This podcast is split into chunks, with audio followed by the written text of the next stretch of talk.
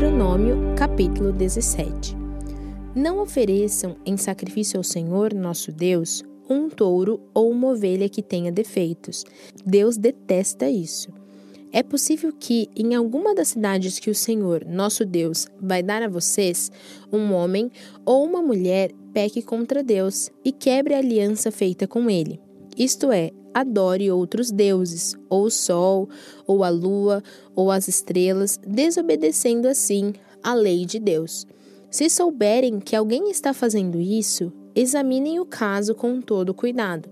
Se ficar comprovado que de fato foi cometido um pecado tão grave no meio do povo de Israel, levem a pessoa culpada, seja homem ou mulher, para fora da cidade e a matem a pedradas.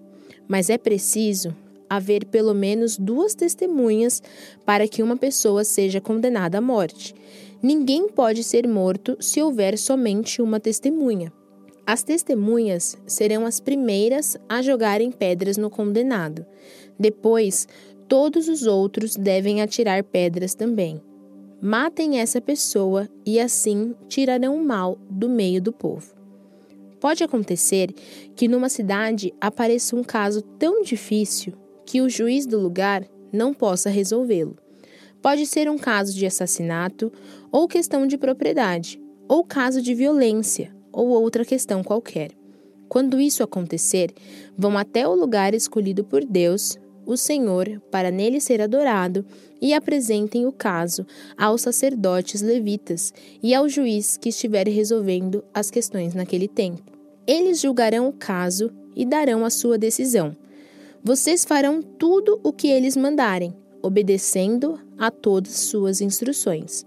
Aceitem a decisão deles, sigam as suas instruções e cumpram rigorosamente as ordens que eles derem. Mas, se houver alguém tão orgulhoso que não queira obedecer à decisão do sacerdote ou do juiz, esse alguém será morto. E assim vocês tirarão o mal do meio do povo de Israel. Quando souberem do que aconteceu, todos ficarão com medo, e ninguém mais fará a mesma coisa. Depois que vocês entrarem na terra que o Senhor, nosso Deus, está dando a vocês, e tomarem posse dela, e depois que tiverem morado lá algum tempo, vocês vão querer um rei para os governar, como os reis das nações vizinhas.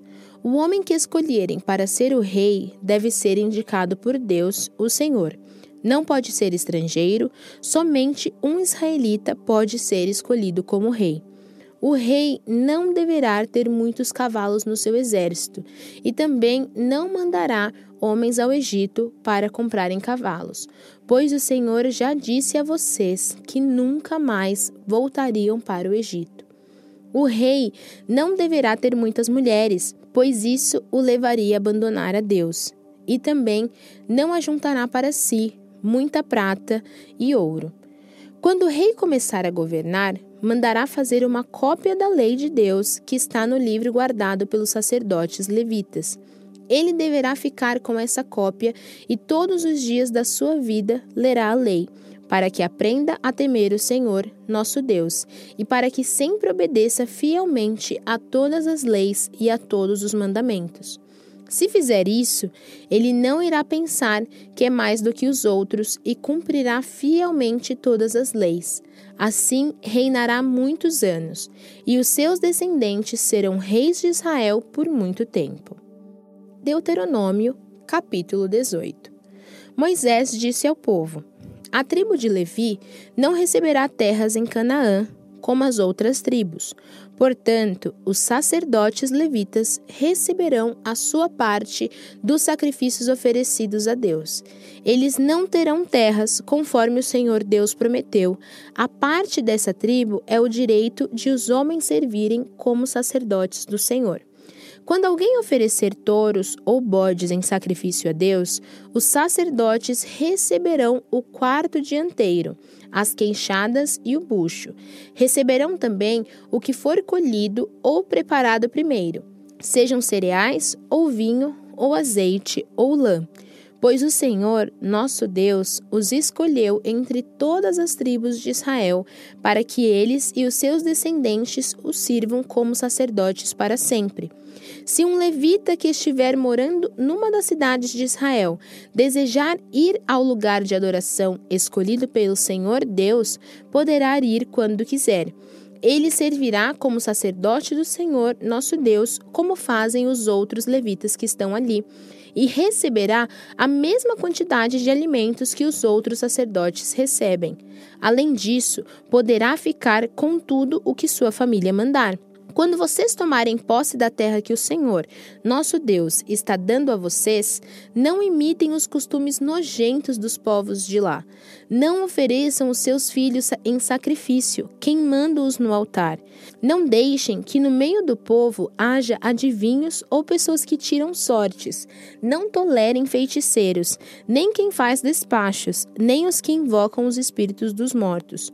O Senhor Deus detesta os que praticam essas coisas nojentas e por isso mesmo está expulsando da terra esses povos, enquanto vocês vão tomando posse dela. Em todas as coisas sejam fiéis ao Senhor, nosso Deus. Moisés disse ao povo: Os povos da terra que vai ser de vocês seguem os conselhos dos que adivinham o futuro e dos que tiram sortes. Mas o Senhor, nosso Deus, não quer que vocês façam isso.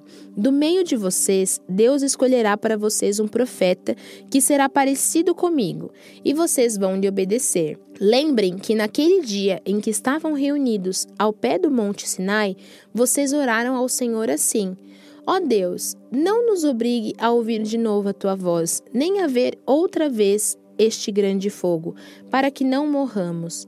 Então o Senhor me disse: Esse pedido do povo é justo. Do meio deles escolherei para eles um profeta, que será parecido com você. Darei a esse profeta a minha mensagem e ele dirá ao povo tudo o que eu ordenar. Eu castigarei quem não obedecer às ordens que esse profeta der em meu nome. E Moisés continuou dizendo ao povo: O Senhor disse também: Se um profeta tiver o atrevimento de dar uma mensagem em meu nome, quando eu não lhe tiver dito nada, ou se ele falar em nome de outros deuses, deverá ser morto.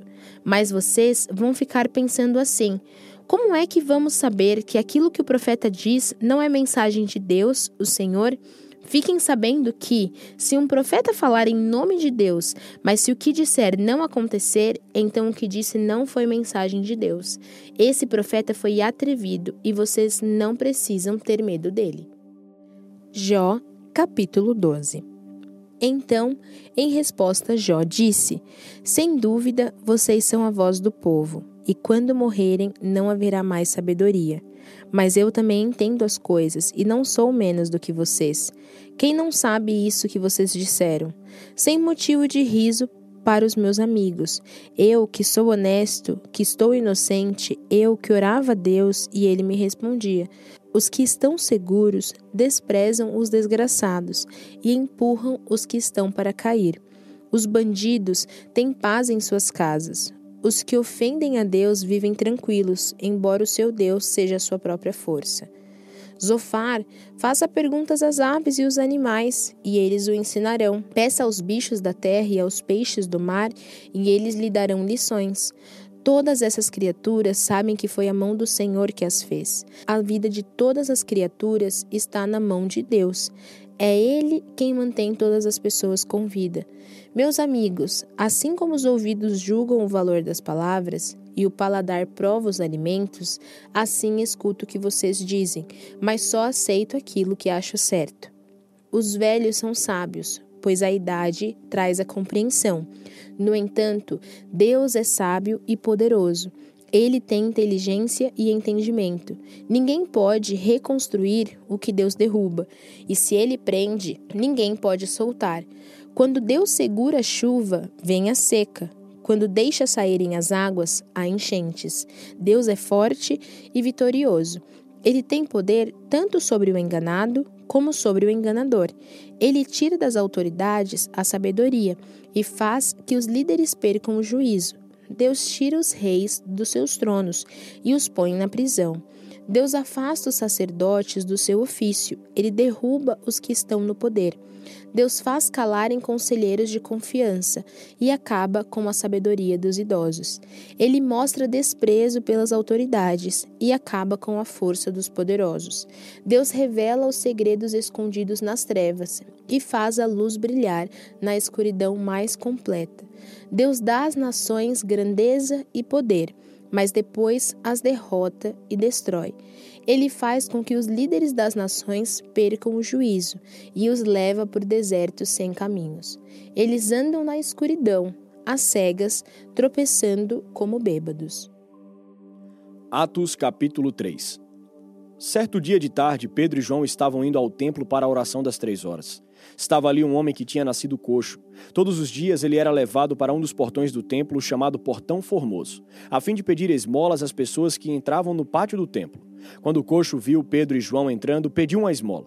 Eles olharam firmemente para ele e Pedro disse: Olhe para nós. O homem olhou para eles, esperando receber alguma coisa. Então Pedro disse: Não tenho nenhum dinheiro, mas o que tenho eu lhe dou.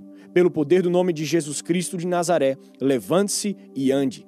Em seguida, Pedro pegou a mão direita do homem e o ajudou a se levantar. No mesmo instante, os pés e os tornozelos dele ficaram firmes. Então ele deu um pulo, ficou de pé e começou a andar. Depois entrou no pátio do templo com eles andando, pulando e agradecendo a Deus. Toda a multidão viu o homem pulando e louvando a Deus. Quando perceberam que aquele era o mendigo que ficava sentado perto do portão formoso do templo, ficaram admirados e espantados com o que havia acontecido. O homem que havia sido curado acompanhou Pedro e João.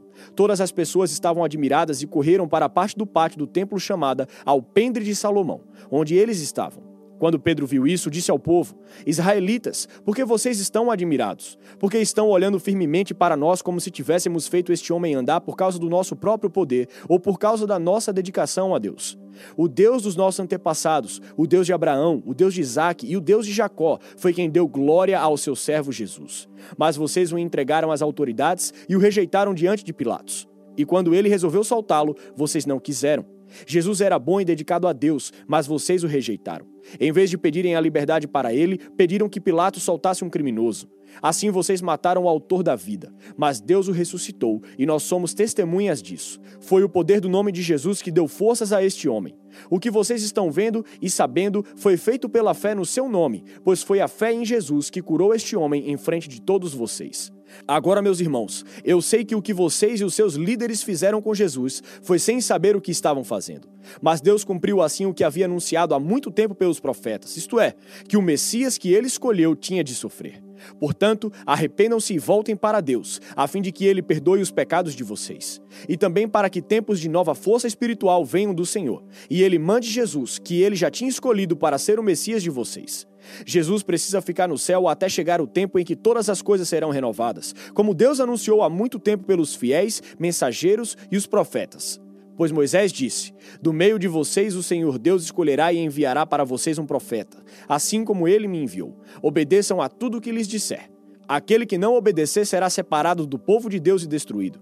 Samuel e todos os profetas que vieram depois dele falaram a respeito destes dias.